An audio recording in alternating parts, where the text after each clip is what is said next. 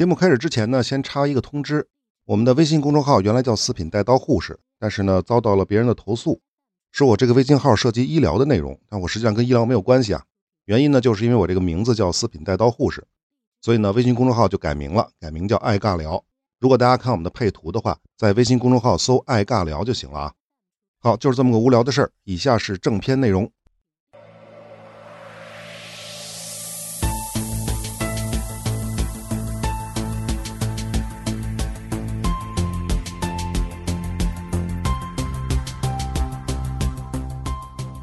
宏观看供求，微观看取舍。大家好，这里是爱尬聊，我是四品带刀护士。那上一期呢，我们讲完了第一次中东战争啊，按理说该进入第二次中东战争了。但是呢，在此之前，我们还是应该说一说独立之后的以色列的经济发展。因为嘛，打仗背后是经济，没有钱打不了仗。以色列后面打了那么多仗，几乎都没有输过。原因之一呢，其实就跟以色列的经济有关。好，我们先说一下以色列的全民兵役制度。虽然以色列打赢了第一次中东战争，但是犹太人深知啊，以色列依旧徘徊在生死线上。所有的邻居都是阿拉伯国家，总人口是自己的几十倍。虽然有海外势力的支持，但这个仗呢还是得自己打。以色列首先要解决的就是兵源的问题。第一次中东战争期间，一百多万人口的以色列竟然整出了十万军队。不过呢，这不可能是作为一种常态存在的，所以战争结束之后，立刻进行了裁军。一度呢，裁到只有三万的常备军，但是这点军力呢，最多也就能够维持在边境巡巡逻、打打经啊。要是再度爆发战争，这点人是远远不够的。所以，以色列参考了瑞士等国的兵役跟预备役制度，建立起具备犹太特色的全民兵役制度。以色列的公民年满十八岁，无论男女都要服兵役，这是义务。男性服役期为三十个月，女性服役期十八个月。到一九六八年之后呢，分别增加到三十六个月跟二十四个月，直到二零一六年恢复。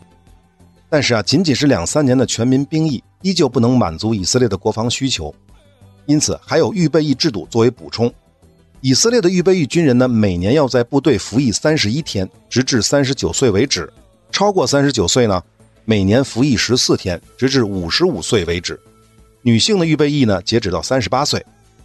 以色列的预备役士兵要么被编制到常备军，要么是成建制的预备役旅或者是预备役师。什么叫成建制的预备役啊？就是说啊，预备役部队的战斗序列一直都存在，预备役的军官跟预备役的士兵平时该做什么工作就做什么工作，每年按照指定的预备役旅或者是预备役师集中进行军事训练，一年训练一个月嘛。一旦打起仗来，不需要进行二次的整编，这些平民呢拿起武器完成集结，就可以开赴战场进行作战了。不知道这一段有没有说明白啊？一般的来讲呢，以色列的预备役部队也分为两级，一级预备役部队呢可以在二十四小时之内完成集结，二级部队则是七十二小时。如此的响应速度啊，全世界无敌啊！因此啊，以色列人自己就说，以色列公民是一个一年有十一个月休假的士兵。注意，以色列的男女都要服兵役，去掉青少年跟中老年，全国将近一半的人口都可以转化为士兵参与战争。这样的动员能力在全球是绝无仅有的。虽然像瑞士啊、韩国这些地方也都实行全民兵役制度，但是这些国家的女性是不需要服兵役的。当然，我又查了一下，除了以色列、朝鲜、挪威、瑞典跟古巴也有女性强制兵役的制度，但是这些国家的兵役制度并没有经历过真正战争的考验，实际能力呢是存疑的。好，这就是以色列的兵役制度，它解决了兵员跟训练的问题。那么下一个问题就是武器装备了。这方面呢，我们就不多介绍了。简单一句话：第一次中东战争之后，以色列迅速与欧美西方国家构建了良好的关系，并从美国跟法国引进了世界上最先进的各型武器装备，目的就是要在未来的战争当中呢，不再吃武器短缺的亏。不过呢，美国政府在第二次中东战争之前呢，一直都希望以色列吐出一部分侵占的土地还给阿拉伯人，并允许巴勒斯坦的阿拉伯难民返回家园，从而换取与阿拉伯世界的和平相处。当时的美国总统艾森豪威尔甚至说：“向以色列卖军火是没有意义的，因为一百七十万犹太人不可能打得过四千万阿拉伯人。”那以色列当然是不听了，你美国人不卖我武器，我找别人去啊。所以这个时期，以色列更多的武器装备是来源于法国的。那还有一件事必须要说一嘴的，就是一九四九年的一月二十五日，也就是第一次中东战争期间，以色列举行了第一次全国选举。共有四十四万人参与了投票，占符合投票资格人数的百分之八十七。几天之后呢，出了结果，本古里安领导的马帕伊党，也就是以色列工人党，获得了百分之三十六的票，成为了第一大党。在以色列议会当中呢，一百二十个席位获得了四十六席。本古里安呢，也成为以色列首任总理，并兼任国防部部长。一年之后，以色列议会制定了回归法，赋予了所有犹太人回归以色列的权利。也就是说，只要你是犹太人，不管在世界上的哪个角落。都可以移民到以色列，成为以色列的公民。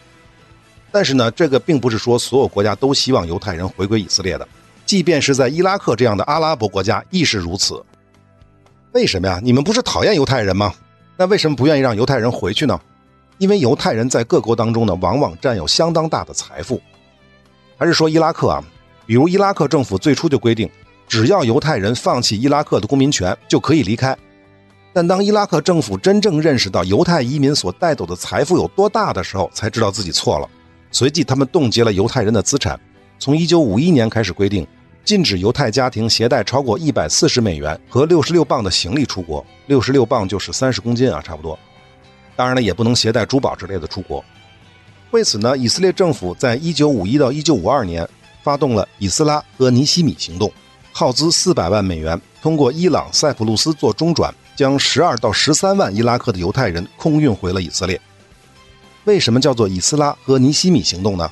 以斯拉和尼西米是两个人的名字，他们曾经在公元前五世纪带领犹太人从巴比伦逃回耶路撒冷。所以大家明白这个意思了吧？伊拉克嘛，不是巴格达吗？巴格达不就是新巴比伦那儿吗？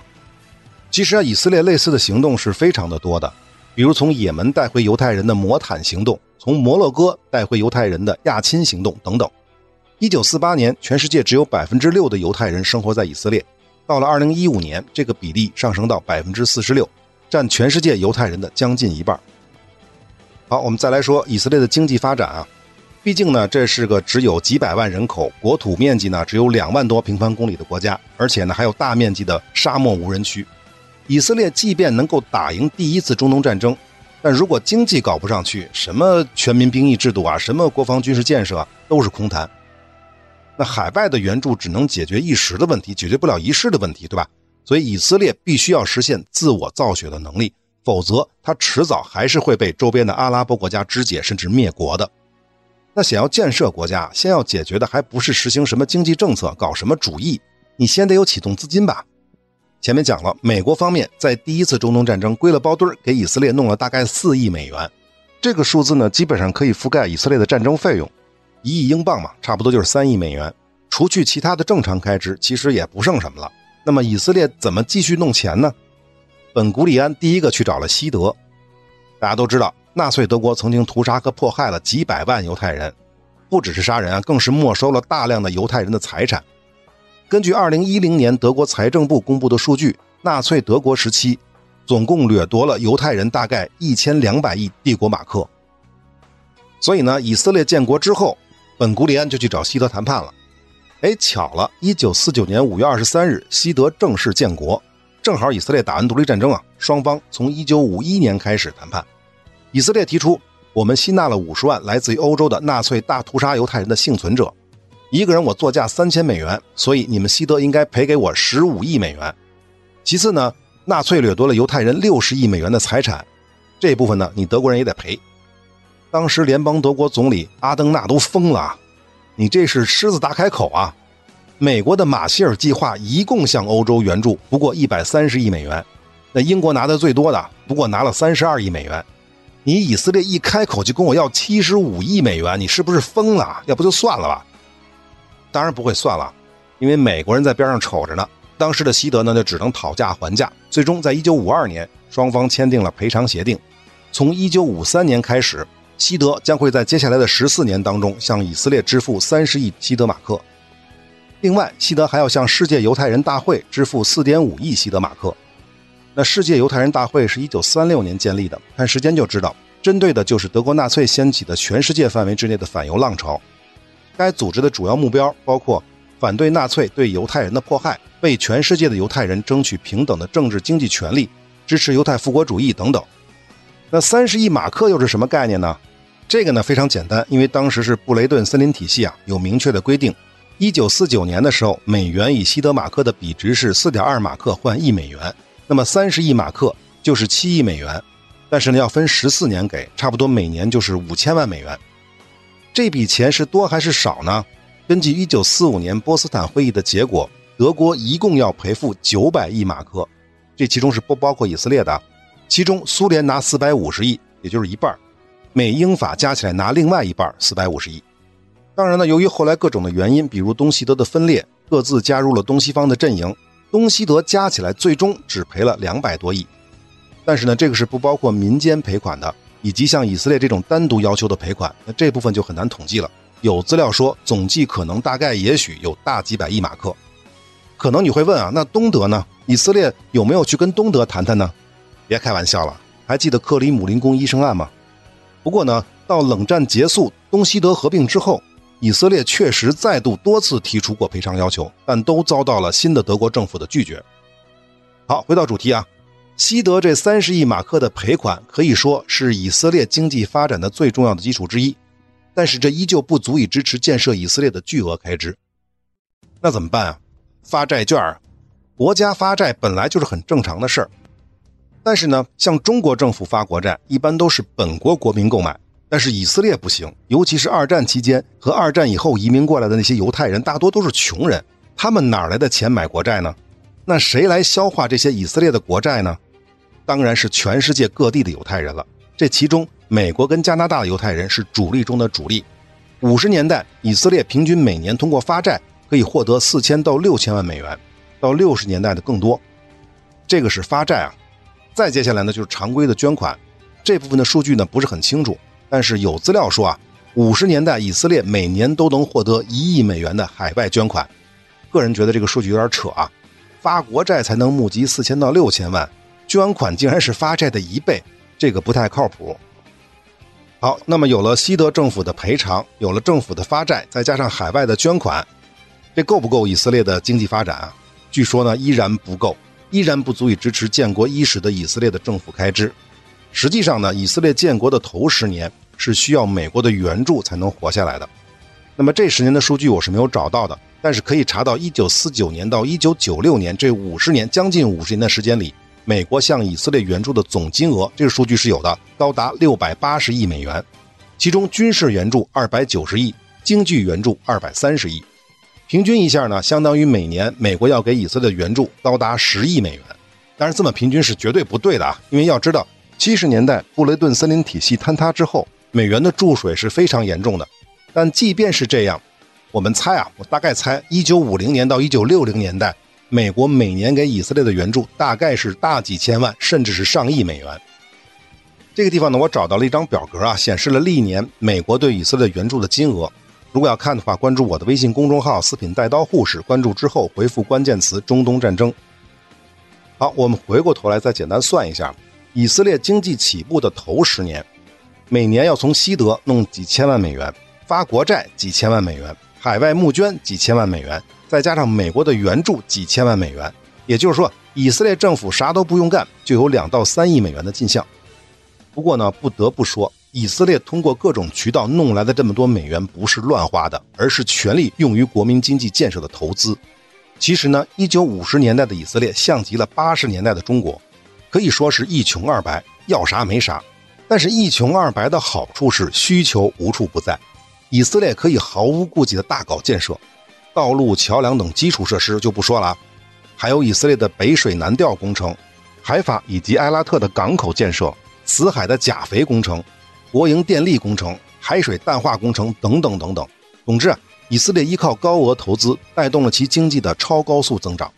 在建国之后的二十年里，以色列经济的年均增长率超过了百分之十。远超世界平均水平，更是远远的超过了以色列的几个阿拉伯邻国，在经济上实现了彻底的反超，甚至是碾压。一九六五年的数据，以色列人均 GDP 是一千四百美元，世界排名二十出头，前面是荷兰，后面是奥地利。而它的三个最重要的阿拉伯邻国当中，排名最高的是约旦，人均五百美元，排名四十出头；叙利亚二百五十美元，排名六十出头。埃及最惨，一百六十二美元，排名八十多。那再看总 GDP，一九六五年，以色列三十六亿美元，埃及五十亿美元，叙利亚十三亿美元，约旦仅为六亿美元。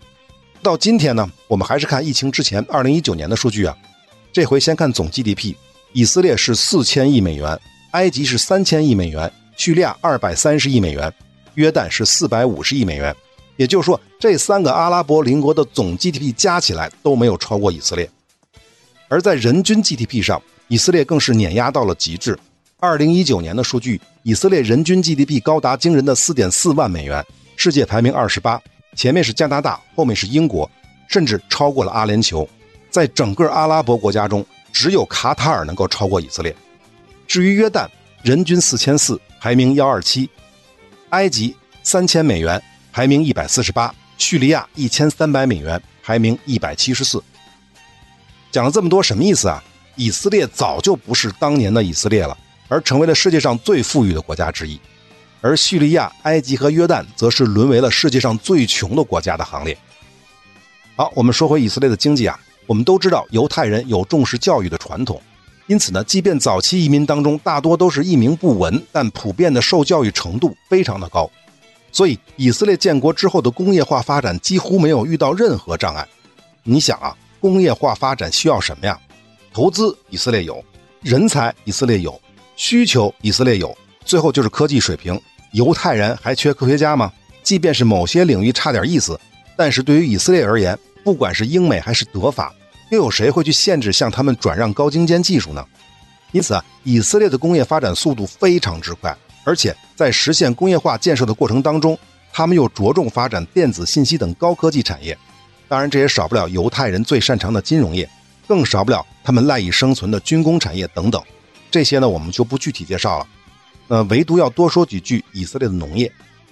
我们前面介绍过巴勒斯坦地区的地理气候，也许三千年前这里确实是流着奶和蜜的迦南之地，但是到了以色列建国的时候，其国土面积一半是内盖夫沙漠，剩下的一半面积当中呢，平原少之又少，水资源更是稀缺，全国的可耕种面积仅占国土面积的百分之二十。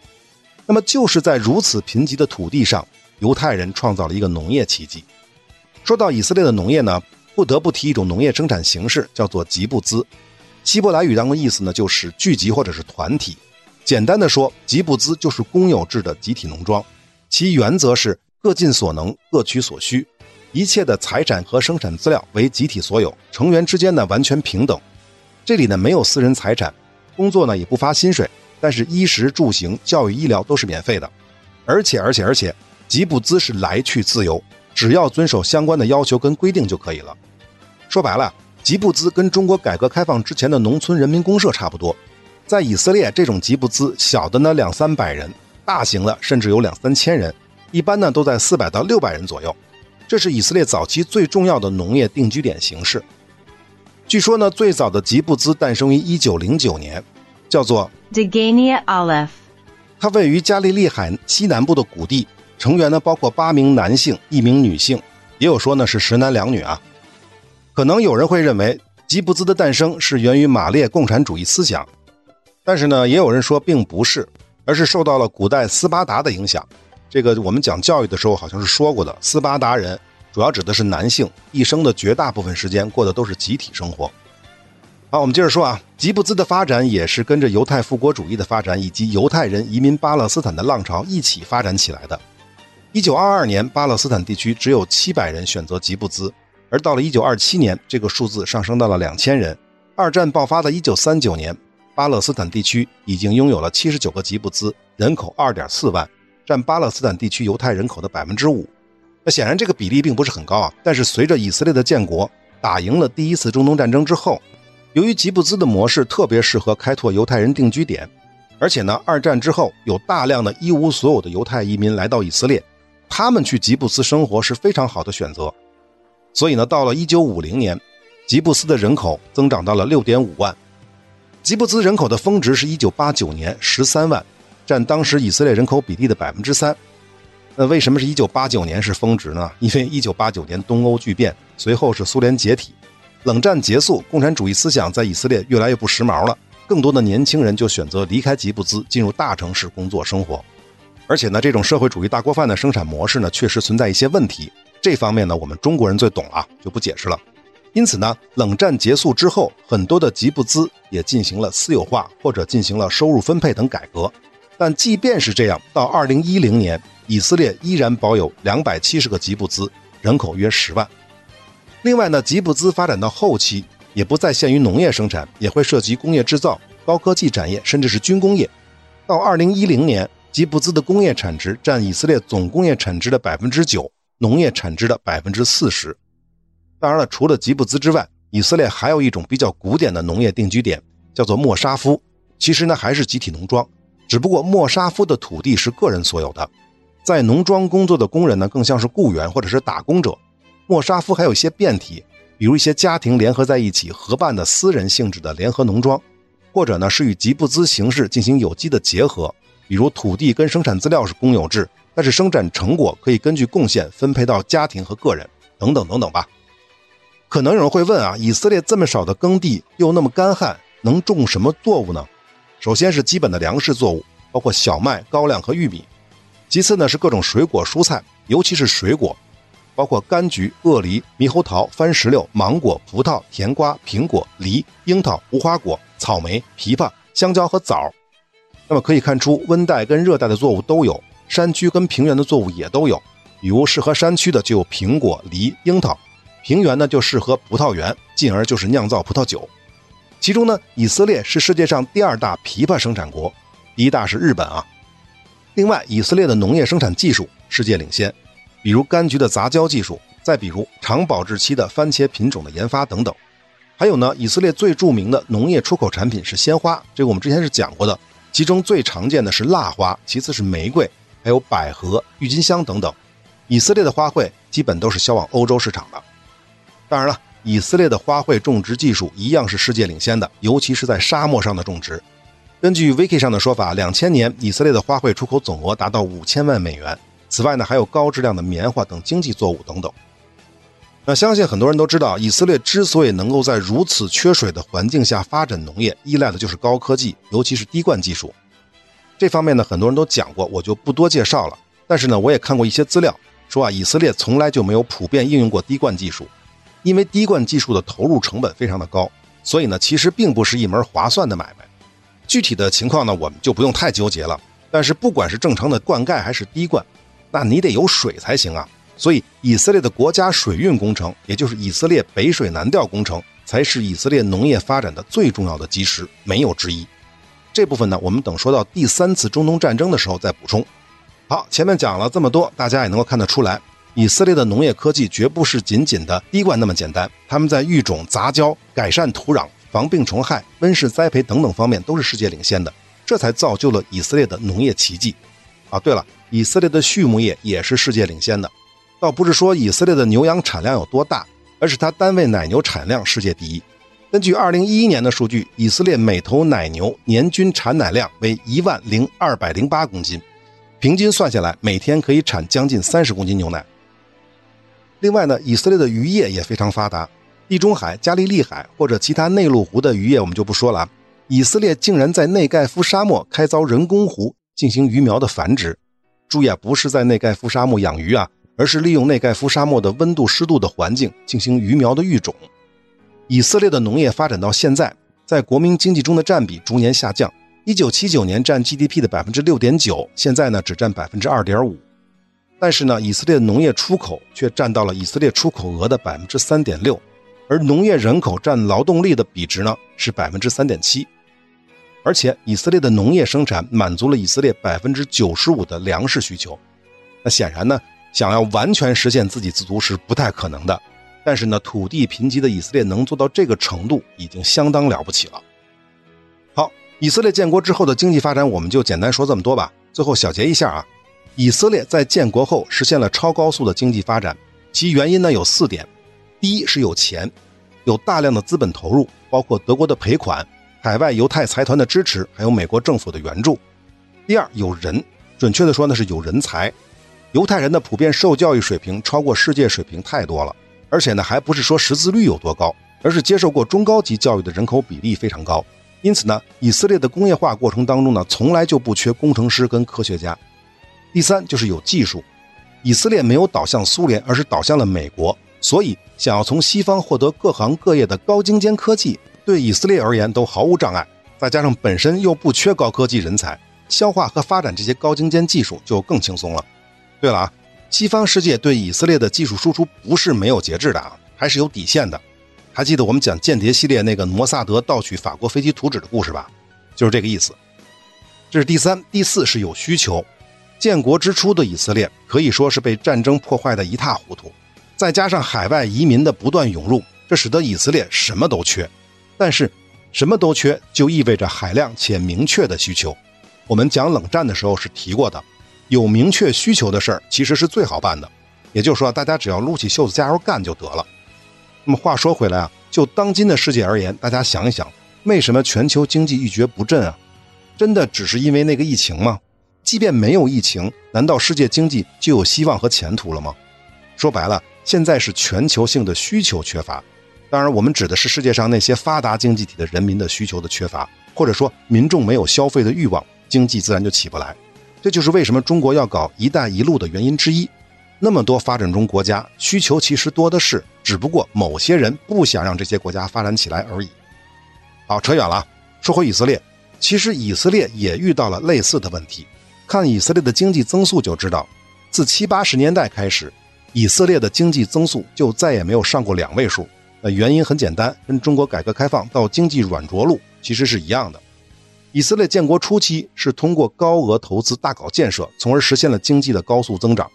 但是经过二十年的建设，该搞的大工程、大项目都建设的差不多了，想再靠这个玩法提速经济就不可能了。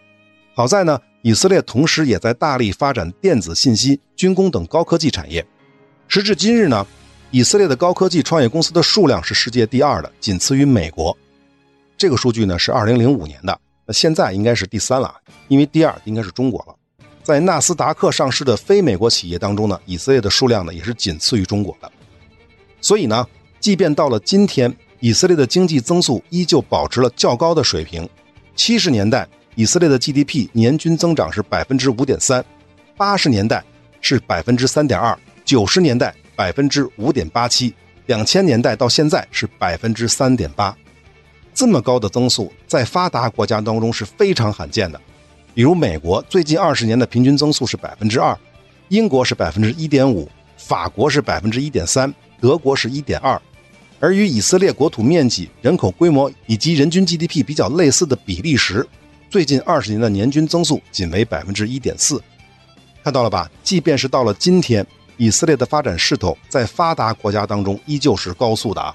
所以，在可见的未来，那些阿拉伯国家就别说什么埃及、约旦、叙利亚了，即便是沙特又如何？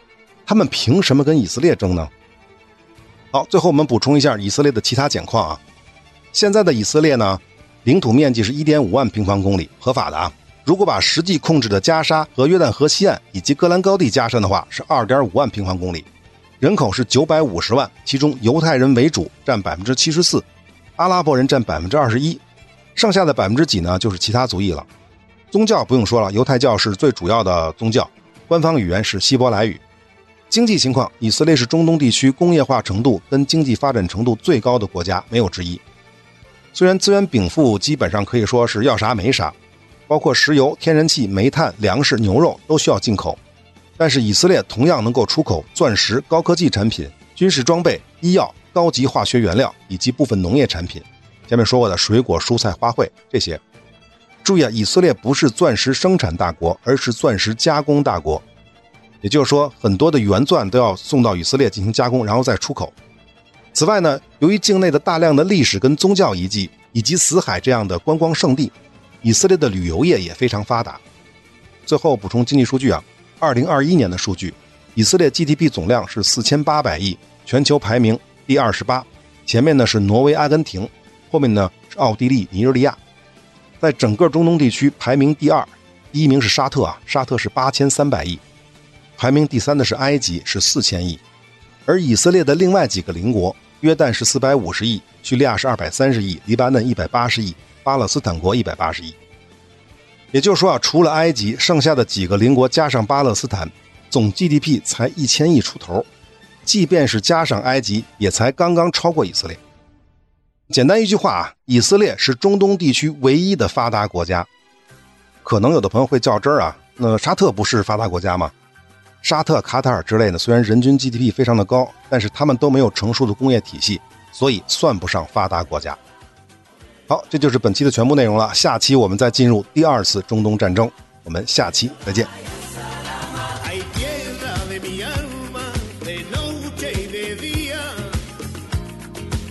sedimenté.